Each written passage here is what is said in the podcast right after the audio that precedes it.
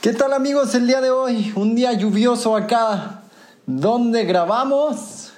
Se me antojó tomar un Glühwein, este vino caliente que es muy famoso durante las épocas navideñas allá en Alemania. Al término de este capítulo les daré mi opinión sobre esta bebida. Tipsy Economy.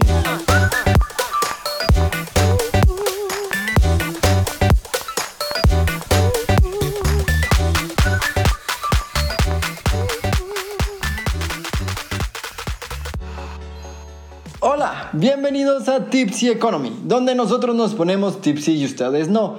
Yo soy Orlando y el día de hoy hablaremos del trending topic mundial de economía, la recuperación económica de China y la primera economía en tener un crecimiento este año.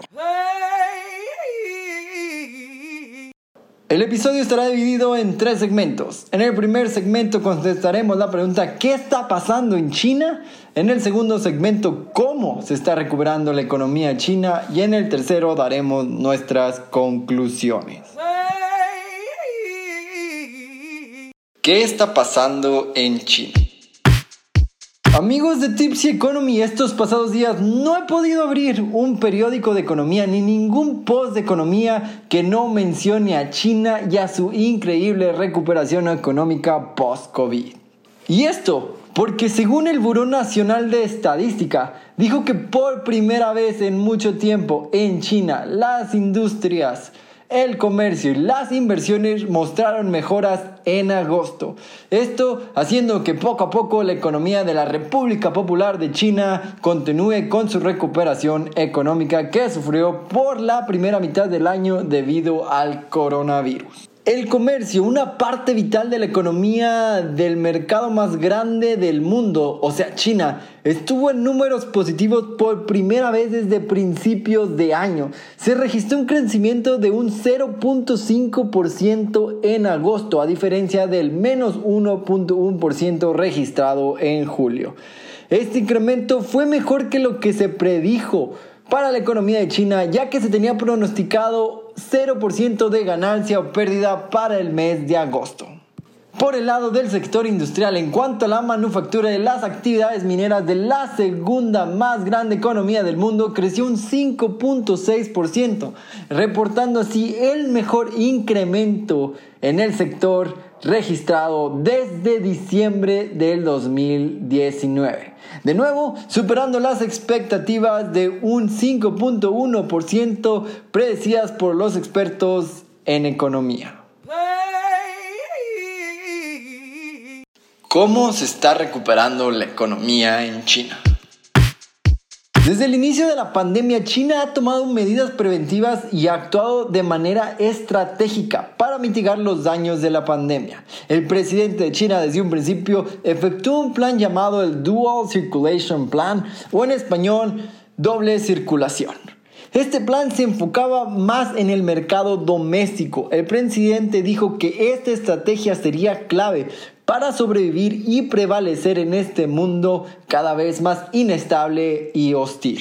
Muchos economistas, incluso grandes empresarios de China, no valoran el mercado doméstico. No obstante, el presidente vio y creyó en el poder adquisitivo del mercado nacional y al parecer la estrategia ha sido clave para la restauración de la economía ya que al apostar por la economía doméstica los números de recuperación se están viendo. La cabeza de Oxford Economics en Asia ha dicho que él piensa que la economía de China se está recuperando de manera firme en estos momentos y que debería continuar así durante este último cuarto del año y que procedentemente en el 2021 con sólido crecimiento de inversión y recuperando el momentum de consumo y su elástica exportación, debería de estar en buenas manos. Si bien la pandemia afectó de manera significante el desempleo a nivel mundial, China muestra una reducción del 0.1% en desempleo, bajando del 5.7% al 5.6% según la última encuesta hecha. Los restaurantes, cines y plazas comerciales se mantuvieron cerrados por gran parte del año. Y a la gradual reapertura de todos estos lugares, China vio un patrón diferente. Pese a la reapertura de todos estos lugares comerciales, la población no visitaba de nuevo con frecuencia estos lugares. Poco a poco las cosas están volviendo a la normalidad. La industria de venta de vehículos particulares creció un 9% en comparación al año pasado y parece que seguirá creciendo de manera segura durante las primeras semanas de septiembre. La industria del cine también se está recuperando de igual manera con números positivos durante las primeras semanas de septiembre. La recuperación de China durante el transcurso del 2020 ha sido empujada por las palancas tradicionales de crecimiento, exportaciones y un boom en el sector de construcción.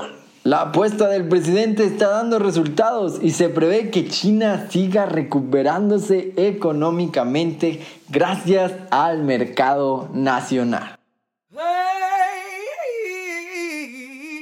Conclusiones. Amigos, como lo mencionamos en algunos episodios atrás, para mí China iba a ser una de las dos únicas economías que terminarían en números positivos este año. El tiempo nos está dando la razón. La estrategia llamada doble circulación, que fue la apuesta del presidente de China en enfocarse en el mercado doméstico, está funcionando y según expertos seguirá funcionando. Creo que el mercado chino es sobreestimado por varias compañías del mundo, pero también por sus propias compañías. Las propias compañías chinas sobreestiman el poder adquisitivo de su mercado nacional. Hace algunos días leí un post del pasado CEO de Huawei donde dijo que uno de sus errores fue no haber apostado por capturar el mercado local. Y con justa razón, ya que este mercado es el que está apoyando todo el crecimiento económico y la recuperación en estos momentos. Con el incremento de consumo local en los diferentes comercios, como lo son restaurantes, cines, plazas comerciales, se están viendo números positivos en la economía del país. Pienso que hay que hacer un análisis más a fondo sobre China y su mercado local. Espero pronto tener un episodio que hable de eso.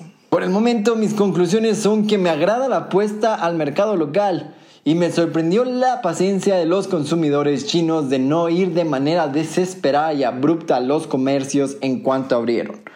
Tomaron su tiempo y se aseguraron de que las medidas de salud y los números de contagio fuesen los adecuados y después empezaron a salir a consumir. Esto me parece excelente ya que se puede evitar o hacer más pequeña la segunda ola de contagios. Seguiremos analizando y observando la economía de China muy de cerca en estos últimos meses del año para dar conclusiones precisas y con fundamentos numéricos irrefutables sobre esta recuperación y cómo lo están logrando. Amigos, ¿qué les puedo decir de este Glue Wine? A mí me agradan mucho los vinos al tiempo o frescos. Y este vino caliente me pareció interesante ya que pues para los que no conocen el proceso este, este vino es caliente, se calienta y aparte se especia, es como un tipo de ponche, por así decirlo, pero a base de vino. La verdad para el día lluvioso y el fresquecito me agradó bastante, muy recomendable, háganlo en casa, las recetas están en internet. Se los recomiendo si en el lugar donde nos están escuchando está haciendo algo de fresco o para Navidad como algo innovador si no lo has probado. Eso es todo por el episodio de hoy de Tips Economy. Gracias por acompañarnos en esta ocasión. Los esperamos todos los jueves. Asegúrense de suscribirse al podcast para que jamás se pierdan un episodio. ¡Chao! Tipsy. Economy.